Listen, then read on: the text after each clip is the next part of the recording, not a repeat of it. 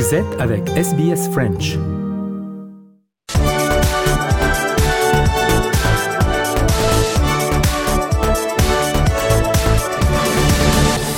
Europa Voice numéro 97 et comme chaque épisode, hein, le pilier, celui qui ne bouge pas, c'est Nathanaël Bloch. Nathanaël, bonjour.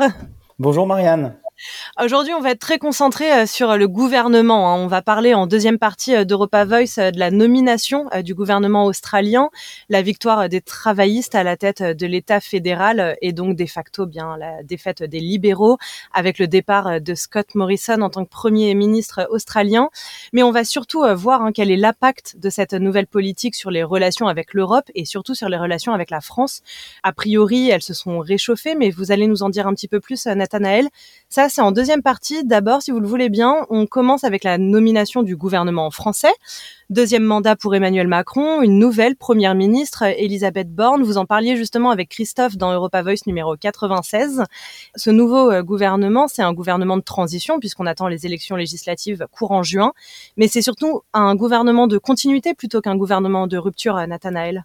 Oui, Marianne, tout à fait. C'est un gouvernement, vous, l'avez mentionné, c'est à la fois un gouvernement euh, provisoire, parce qu'il peut y avoir des changements entre maintenant et les élections. On sait qu'une des règles euh, qui n'est même plus tacite, c'est que si un membre du gouvernement se présente aussi à la députation et qu'il est battu, il devra quitter le gouvernement. Donc il y a quand même beaucoup d'incertitudes euh, sur la composition de ce gouvernement et de savoir s'il se restera le même après les élections législatives de juin. Ça, c'est le premier élément. Et puis le deuxième élément, c'est effectivement plus un gouvernement de continuité. On retrouve quelques euh, piliers importants de la mandature précédente. Je pense à, Gérald Darmanin euh, à l'intérieur, à Bruno euh, Le Maire à Bercy, qui restent en fait dans leur poste, ou, ou même au, chancelier Dupont. Moretti. Moretti. Mm. et donc effectivement, c'est plus un gouvernement pour l'instant de continuité. Mais je dirais que c'est surtout un gouvernement de continuité parce que encore, en fonction des résultats des législatifs, c'est là on pourra voir quelques euh, nouvelles prises, soit dans la société civile, euh, soit à gauche. Alors après, c'est un gouvernement de continuité, euh, Marianne, mais c'est aussi un gouvernement où Emmanuel Macron continue un petit peu son travail de sape, si je peux m'exprimer ainsi, en recrutant par exemple Papendiaï à l'éducation nationale, qui est clairement une réponse directe à Jean-Luc Mélenchon, lui-même incapable de critiquer cette nomination qui finalement lui convient très bien. Donc un gouvernement de continuité, mais aussi déjà un gouvernement avec beaucoup d'objectifs politiques euh, derrière la tête d'Emmanuel Macron. Et il y a eu des surprises et il y a aussi eu des départs, euh, notamment euh, un départ qu'on attendait puisqu'on savait qu'il ne voulait pas renouveler, mais ça vaut quand même le coup d'en parler. C'est un historique du gouvernement disant à des postes clés au sommet de l'État. C'est bien sûr Le Drian. Bien sûr, c'est l'ancien président du Conseil régional de Bretagne, Jean-Yves Le Drian, qui a fait toute euh, la mandature de François Hollande euh, en tant que ministre de la Défense et qui après est devenu euh, ministre des Affaires étrangères sous Emmanuel Macron. C'est effectivement une décision qui était attendue. On savait qu'il était sur le départ, qu'il ne remplirait pas pour un, un second mandat avec Emmanuel Macron.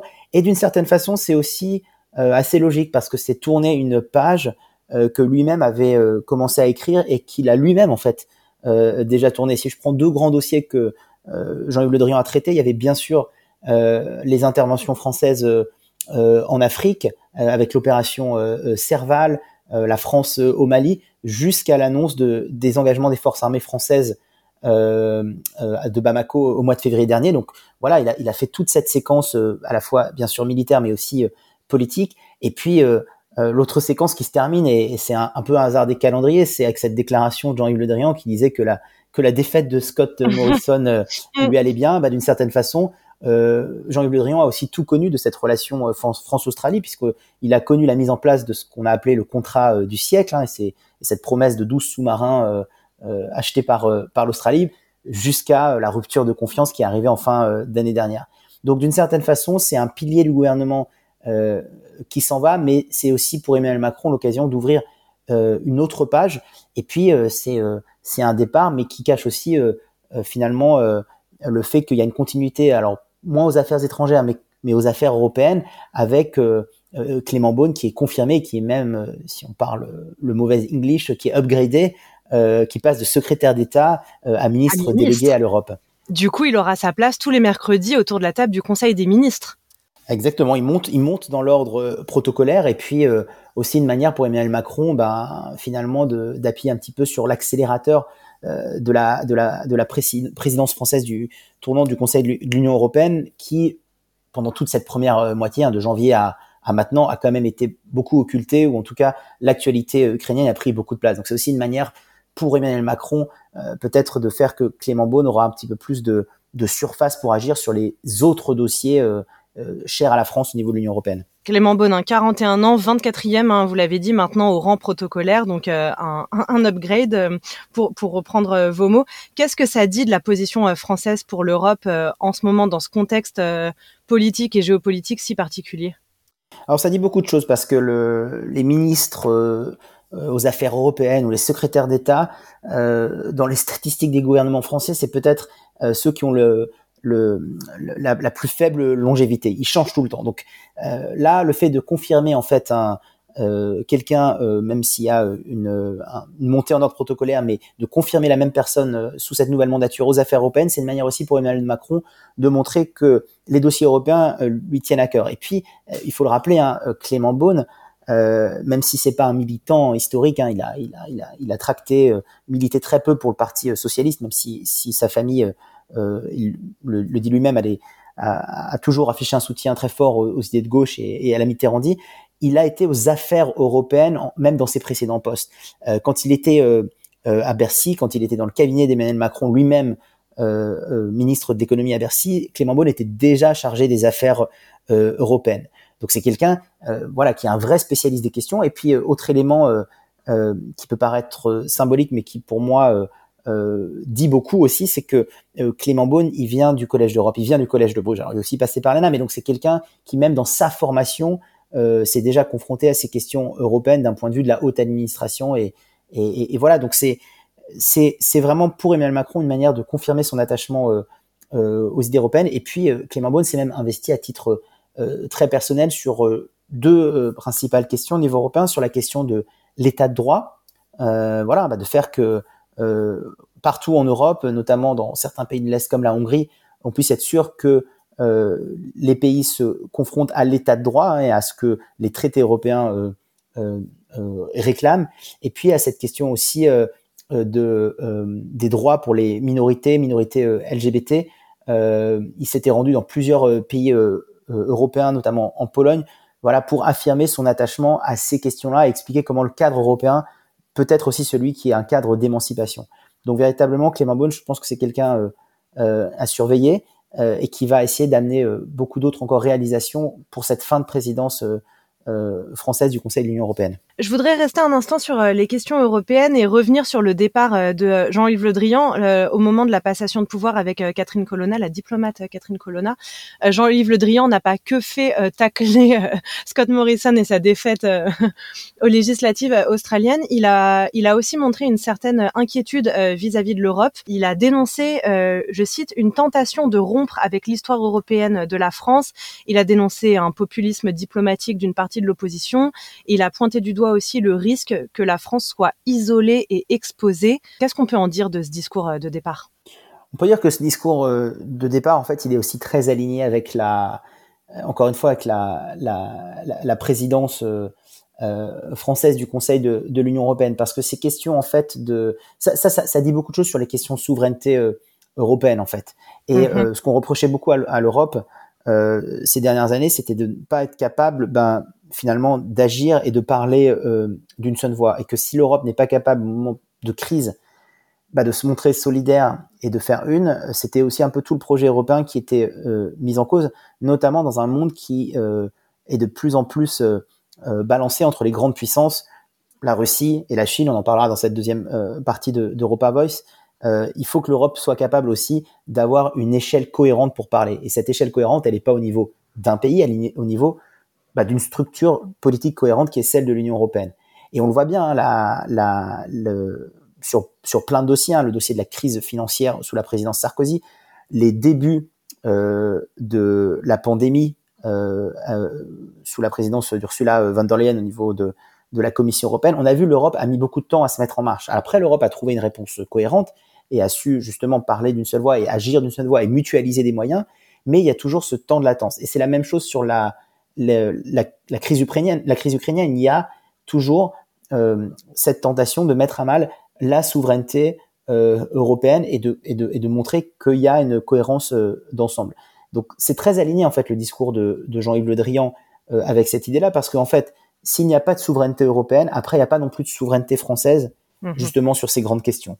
Et c'était un des points clés du discours de passation de, de Jean-Yves Le Drian, c'était voilà d'insister pour que ces questions de souveraineté européenne, elles puissent faire sens et elles puissent permettre à l'Europe, et donc derrière à la France, d'avoir une voix forte euh, dans le concert des nations. Et juste pour finir justement sur cette présidence tournante du Conseil de l'Union européenne, la France est à la tête depuis le 1er janvier pour six mois.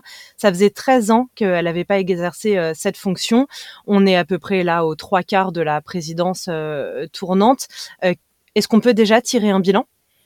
Alors il y, a, eu un bilan officiel hein, qui avait été fait il y a, un mois et demi de, cela. Euh, alors je vais peut-être pas, formuler une réponse très satisfaisante, mais je dirais oui et non. Euh, euh, d'abord non parce qu'évidemment la crise ukrainienne a complètement chamboulé l'agenda européen. personne ne s'attendait à ce que ce conflit soit si ouvert, si sanglant, si long, mais voilà, il a, il a, il a il a fait l'actualité de cette première partie de la présidence européenne. Après, euh, on sait que la France euh, avait euh, listé ses ambitions et qu'elle avait trois axes en fait de cette d'ambition de, cette présidence tournante de l'Union européenne. Il y avait l'Europe souveraine, voilà, qui était pour, pour reprendre les, mots utilisés dans, dans, cette analyse du discours de passation de Jean-Yves Le Drian, il y avait un, nouvel, un nouveau modèle européen de, de, croissance et il y avait la question d'une Europe à taille humaine. Alors sur le premier volet, celui de la souveraineté, évidemment, euh, bah, cette souveraineté pour l'instant, elle est testée à l'aune de cette crise euh, ukrainienne. Donc c'est compliqué euh, véritablement de, de, voir les progrès sur cette question-là. Ce qu'on est capable de dire, c'est que là, il semble que l'Europe, euh, même au niveau des paquets de sanctions, même si à chaque fois il doit y avoir des négociations, et là les derniers paquets de sanctions, on le voit encore, hein, des pays de l'Est sont en train de mettre euh, le pied sur le frein, mais en tout cas, il y a une réponse européenne, et donc il y a cette idée d'avoir un ensemble politique cohérent capable ben, de faire front à d'autres puissances. Et puis euh, un point qui était très important, c'était ça au début de cette présidence. Euh, Emmanuel Macron avait tout de suite voulu renforcer les liens avec le continent africain et avait organisé un, sommet qui avait réuni euh, en février dernier des dirigeants de l'Union africaine et de l'Union européenne. C'était quelque chose qui aurait dû avoir lieu sous la, dans les années précédentes, mais à cause de la pandémie, ça avait été euh, ça avait été retardé. Et puis voilà, donc ça, ça c'est quelque chose dont on verra les, les, premières réalisations dans les mois, années à venir, cette espèce de plan Marshall de coopération entre entre l'Union européenne et, euh, et, le continent africain. Euh, après, sur les questions euh, euh, du sur, le, sur le, le, deuxième pilier, le deuxième axe, sur celui du, du modèle de croissance, le travail est en cours. L'idée, c'est vraiment pour Emmanuel Macron d'essayer de définir c'est quoi l'Europe à 2030. Qu'est-ce qu'on veut achever ensemble sur les questions environnementales, sur les questions numériques, euh, sur les questions euh, sociales. Euh, et donc, euh, euh, ça, c'est voilà, c'est toutes les questions d'alignement, de, de, neutralité carbone. Et, et, ça, c'est des, j'allais dire, c'est des, des négociations qui sont encore en cours, mais en tout cas, ça a été lancé et on ne pourra pas reprocher à Emmanuel Macron de ne pas avoir mis ça à l'agenda du jour. Enfin, sur les sur les dernières questions, celle de l'Europe qualifiée de l'Europe à, taille humaine, euh, c'est aussi la question de l'état de droit euh, là, euh, parce que quand on dit une Europe à taille humaine, c'est aussi une Europe où on est capable, justement parce qu'on a fait toute cette politique d'élargissement ces dernières années, et eh ben quand même d'avoir ce qu'on a appelé, ce qu'on a souvent opposé, politique d'élargissement, politique d'approfondissement. C'est comment est-ce qu'on va être capable d'accélérer les transitions. Alors les transitions économiques, c'est en bonne voie pour les pays de l'Est, et il y a beaucoup de projections qui sont faites que des pays comme la Pologne ne seraient pas où ils en sont aujourd'hui euh, s'ils n'étaient pas membres de l'Union européenne. Là, la question de cette, c'est la question de l'état de droit. C'est comment est-ce qu'on va accélérer cette question de transition pour ces pays-là, euh, bah, qui étaient sous le joug communiste pendant euh, des dizaines d'années, pour que bah, on puisse euh, faire accepter aussi ces valeurs chères à l'Union européenne, surtout sur tout le, le continent. Donc ça, c'est, je dirais, c'est un volet qui est un peu plus, pour l'instant, un peu plus délicat.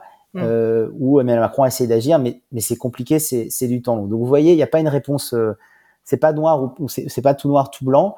Euh, il y a des choses qui ont été faites. Euh, je serais d'ailleurs très curieux de voir quel sera le bilan officiel, même formulé par l'Élysée, euh, bah, de ces six mois de présidence tournante du Conseil de l'Union européenne. Comme dirait Christophe, affaire à suivre, Nathanaël. Sur ce dossier-là, affaire à suivre, effectivement. Affaire à suivre. On passe à notre deuxième thème du jour maintenant. C'est l'Australie hein, qui s'est dotée d'un nouveau Premier ministre, Anthony Albanese, un travailliste à la tête de l'État fédéral. Il succède au libéral Scott Morrison. D'ailleurs, Anthony Albanese et Emmanuel Macron se sont parlé au téléphone hier. Est-ce que vous savez ce qu'ils se sont dit? Alors Marianne, j'étais pas dans, dans l'intimité de cette conversation, mais euh, mais euh, mais l'Élysée et, euh, et d'ailleurs le gouvernement australien ont, ont, ont donné des, des, retours de ce, de, ce, de cet appel entre euh, et euh, Emmanuel Macron. Peut-être première chose aussi à signaler, c'est que, et, ça montre quand même, hein, ça dit quand même de cette relation France-Australie, euh, c'est que les deux se sont pas précipités pour se féliciter après les résultats. C'est-à-dire qu'Emmanuel Macron doit venir euh, bien dans les dixièmes positions de félicitations pour le leader travailliste albanese. Ça, c'est la première chose. Ceci étant dit, le président de la République, Emmanuel Macron, a plutôt euh, fait preuve, j'allais dire, de, bonne volonté euh, pour reconstruire ou repartir sur des bonnes bases avec son homologue australien. il a fait jouer en fait, enfin il a fait jouer, il a parlé des relations historiques hein, qui ont été tissées entre la France et l'Australie, et puis surtout il a il a fait preuve, et là, puis là je cite le communiqué de l'Élysée, il a, il a rappelé l'immense gratitude de générations de Français pour le combat mené par des jeunes Australiens dans les tranchées de la Première Guerre mondiale. Fini la citation. Ce sacrifice ne sera jamais oublié a fortiori au moment où la guerre est revenue au cœur du continent européen. Fin de la citation. Donc voilà, Emmanuel Macron a, j'allais dire, euh, a utilisé l'histoire euh, un peu plus vieille euh, pour faire oublier les déboires de l'histoire présente, actuelle. voilà actuelle. Et puis après, et c'est assez bien joué hein, derrière de la, de la, part du président français et, et, puis même pour pour Albanese lui-même, c'est que voilà, il fait aucun doute, surtout après la déclaration de Le Drian euh, qui euh, a dit que le, la défaite de Morrison lui sied, lui allait très bien. Euh, les deux, hein, Albanese et Macron, ont aussi pris, euh, pris note de cette rupture de confiance qui a eu lieu. Hein, et, et, rappelons aussi les mots de, de Le Drian à l'époque, qui n'a pas du tout utilisé un langage diplomatique. Hein, il avait parlé d'un coup dans le dos.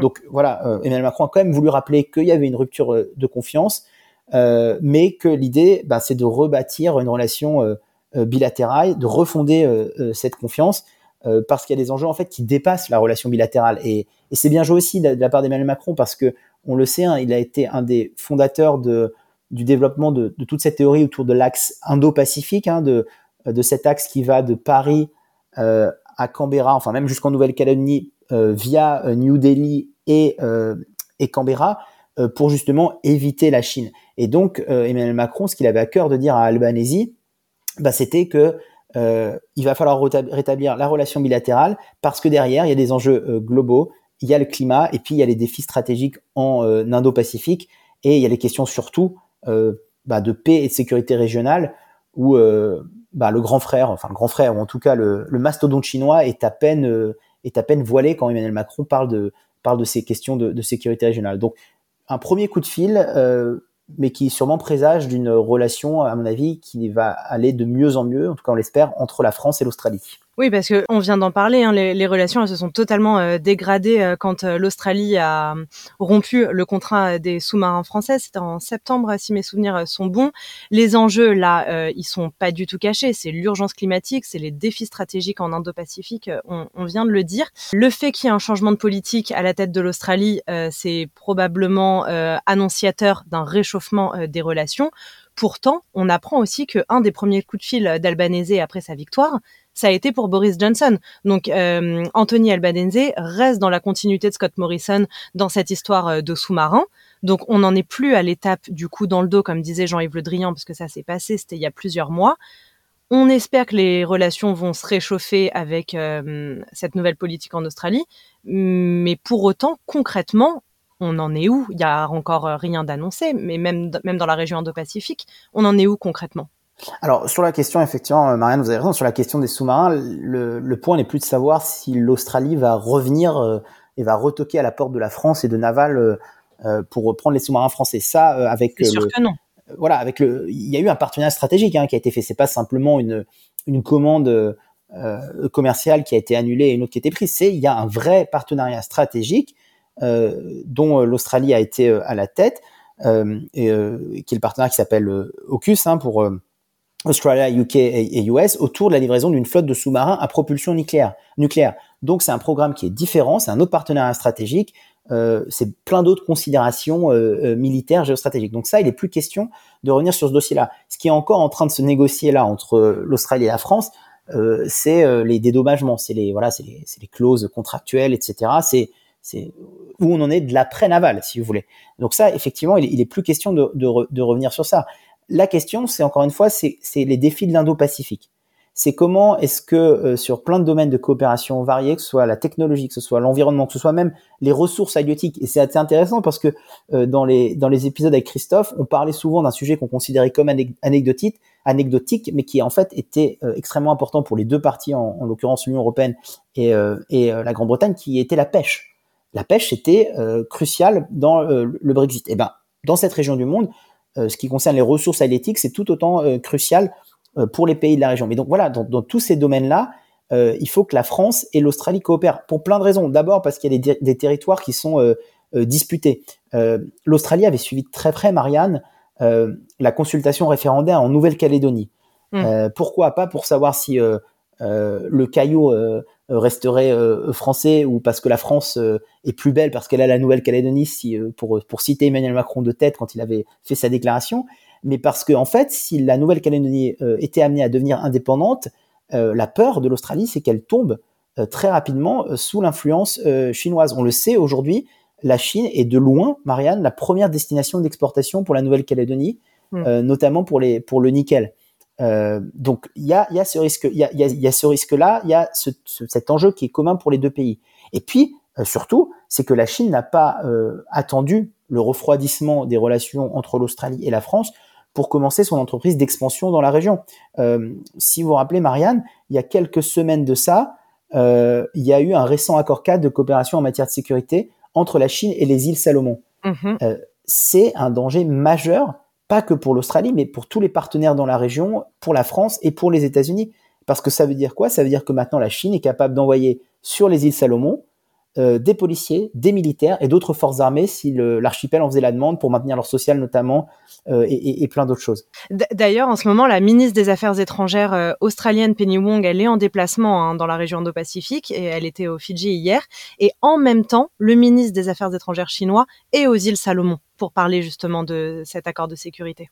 Exactement. C'est euh, peut-être qu'en en, géopolitique, c'est comme en, science, la nature a horreur, du vide. Donc si c'est pas la, si c'est pas l'Australie, si c'est pas les pays de l'axe Indo-Pacifique euh, qui viennent, qui proposent leur aide, qui mettent en place des accords de coopération, euh, ce sera la Chine. Et donc euh, c'est pour ça en fait que pour l'instant, on en est encore au, j'allais dire aux consultations, au, au, programme par Albanese. Hein, Rappelons-le hein, pour les auditeurs euh, d'SBS en Australie ou d'ailleurs ailleurs, euh, on en est encore à la première semaine du nouveau gouvernement. On a encore plein de ministres qui n'ont pas été euh, annoncés. bien sûr. Mais, mais, donc tout ça, ça va venir en place. Et puis même sur des sujets, j'allais dire peut-être un peu plus anecdotiques, sur les questions de, par exemple, d'agriculture, en Australie, on sait, on sait déjà que le gouvernement albanais va favoriser un espèce de, de stream, de, de, de filière focalisée sur euh, euh, les pays du Pacifique, alors que pour la coalition, euh, il était plus question de, de faire venir des talents de l'étranger. Alors pourquoi il y a cette position-là d'Albanésie bah, C'est encore une fois, si les talents du Pacifique sur ces questions d'agriculture, elles sont pas, si ces talents ne sont pas captés par l'Australie, ils seront captés par la Chine. Donc, donc, vous voyez, on est effectivement pour l'instant, il n'y a pas encore de choses qui sont décidées, mais c'est aussi très symbolique que Penny Wang, la nouvelle ministre des Affaires étrangères, soit en déplacement dans la région et, et, et soit déjà nommé euh, par, euh, par Albanese, alors que euh, la majorité du gouvernement, on ne la connaît pas encore. Et Nathanaël, avant de se quitter, en quelques mots, je voudrais quand même qu'on revienne à, l'échelle européenne et qu'on parle rapidement de l'accord de libre-échange avec l'Europe qui est encore en négociation. Il est en négociation depuis le 2017, il voit pas le jour. Il y avait un espoir qui voit le jour avant la fin de l'année 2021, mais puisqu'il y a eu la crise des sous-marins, ça a mis complètement un, un coup d'arrêt à ces négociations. Il faut savoir que l'Union européenne, c'est le troisième plus grand partenaire commercial de l'Australie. Si je donne quelques chiffres, hein, juste pour euh, qu'on ait une idée, en 2020, il y a eu 36 milliards d'euros d'échanges de biens et 26 milliards d'euros d'échanges de services entre l'Australie et l'Union européenne. Pour autant, il n'y a pas encore d'accord de libre-échange, ce qui signifie euh, des taxes douanières euh, extrêmement élevées, notamment pour les biens agricoles australiens qui arrivent en Europe. On en est où du fait qu'il y a un nouveau, un nouveau gouvernement en Australie, un second mandat d'Emmanuel Macron, avec tout ce qui se passe en Europe actuellement, on en est où de ces négociations pour cet accord de libre-échange? Alors c'est un très bon point, Marianne, c'est qu'en en fait, et ça souligne que la rupture de ce qu'on appelait le contrat du siècle, ça n'avait pas simplement à l'époque refroidi les relations entre l'Australie et la France, ça avait aussi mis un coup d'arrêt aux discussions de l'accord de libre-échange entre l'Australie et l'Union européenne. Et comme vous l'avez dit, hein, un accord de libre-échange, ça peut paraître un peu barbare comme mot, mais très concrètement, c'est ça. C'est que quand vous avez des échanges commerciaux entre deux pays, les droits de douane euh, sont plus élevés, les taxes sont plus élevées, et donc vous avez moins de commerce qui se fait entre ces deux pays. Dans l'Union européenne, on n'est pas du tout habitué à ça parce que par définition, avec l'espace Schengen, euh, notamment, on a cette liberté de circulation des marchandises, des biens, des services, des personnes. Mais n'importe quel pays dans le monde, Marianne, qui est en dehors d'une alliance commerciale, doit négocier des accords bilatéraux, soit avec d'autres pays, soit avec des organisations. Donc des pays comme l'Australie, à chaque fois, euh, pour chaque pays, pour chaque entité, ils doivent négocier un accord de libre-échange pour favoriser le commerce. Euh, donc ça, c'est la première chose. Sur l'accord euh, lui-même, on avait un douzième round qui avait été prévu en 2021, donc avant l'épisode des sous-marins. On avait des rounds de manière très régulière. Et puis, ce qui s'est passé, c'est que ce round a seulement eu lieu en février 2022, et c'est énorme. Hein. Cet accord, ça fait maintenant plusieurs années qu'il est dans les tuyaux. Euh, pourquoi? Bah Parce qu'en fait, les pays européens n'étaient plus prêts à négocier avec l'Australie. Ils voulaient aussi montrer symboliquement euh, que cette histoire de sous-marin, c'était pas simplement un coup d'arrêt, encore une fois, à la relation France-Australie, mais c'était aussi, euh, d'une certaine façon, une rupture de confiance avec tous les partenaires européens. Et puis, euh, bah, ce qui s'est passé, c'est que l'Australie, encore une fois, a besoin de conclure des accords de libre-échange avec tous les pays avec le, lesquels elle fait euh, du commerce. Et donc, dans l'intervalle, l'Australie, ben, ne pouvant euh, stagner, a conclu des accords de libre-échange avec le Royaume-Uni euh, et avec l'Inde. Donc ça, c'est le contexte, c'est le contexte qu'on a. L'accord de libre-échange en lui-même n'est pas n'est pas stoppé. Hein, on, on, continue. Et quand on parle de round, c'est qu'à chaque fois, euh, pour chaque différent euh, round, c'est des, on va, on va, appeler ça des séquences de négociation, on négocie des choses très particulières. Et ça peut être des choses très anecdotiques, mais qui en fait vont avoir un impact euh, très important. Par exemple, les appellations d'origine contrôlée. On en a beaucoup mm. parlé en Australie, euh, notamment. Ben, c'est que la France, pour plein d'appellations d'origine contrôlée, le camembert, le champagne, n'a pas envie que l'Australie, après, inonde le marché européen parce qu'il y aura des produits qui reprendront ces appellations, mais qui seront de moins bonne qualité. Donc, vous voyez, il y, a, ça, mais il y a, même l'exemple peut-être un peu plus rigolo de la feta, euh, de la feta ou de la, feta grecque ou de la mozzarella. Donc, vous voyez, c'est des points très anecdotiques, mais à partir du moment où il y a un accord qui est, euh, qui est signé, on peut, on peut pas revenir en arrière. En tout cas, c'est plus difficile. Donc, c'est pour ça que tout doit être bien calé. À l'heure on se parle, à l'heure on enregistre, Marianne, on sait pas encore trop. On n'a pas, c'est pas du tout dans l'agenda. Euh, euh, politique euh, urgent des travaillistes. Et même si on prend un pas un peu en arrière, quand on regardait avant les élections, que ce soit pour le coup du côté ou de la coalition de Scott Morrison ou du travailliste de, Labour ou même des écologistes ou des indépendants, les questions européennes n'étaient pas du tout dans ce qu'on appelle ici la plateforme politique. Il y avait, il y avait rien. C'était, vous pouviez même faire de la recherche par vous-même. C'était très difficile de trouver une information. Donc c'est pas quelque chose j'allais dire, c'est quelque chose qui n'est pas stoppé, cet accord de libre-échange, mais pour l'instant, c'est pas euh, au sommet euh, de l'agenda euh, personnel de d'Albanésie. Après, encore une fois, voilà, les relations se réchauffent et j'ai bon espoir parce que ça profitera aux deux entités, à la fois à l'Australie et à l'Union européenne, bah, que cet accord de libre-échange continue et puis qu'il soit à un moment signé entre les deux entités, ce qui permettra de réchauffer les relations, de retrouver les échanges de business, de personnes, etc évidemment, un accord, ça va dans les deux sens. Et là, on a beaucoup parlé du sens Australie vers Europe. Mais pour l'Union européenne, ça serait aussi un accès plus facile euh, au marché public, euh, la réduction des barrières commerciales, notamment pour les produits chimiques, euh, les machines, l'industrie alimentaire, etc. Euh, Nathanaël, on manque de temps à mon, à mon grand désarroi. Donc, on va s'arrêter là pour l'Europa Voice numéro 97. Merci beaucoup. Merci beaucoup, Marine. C'était un plaisir d'enregistrer ce numéro avec vous.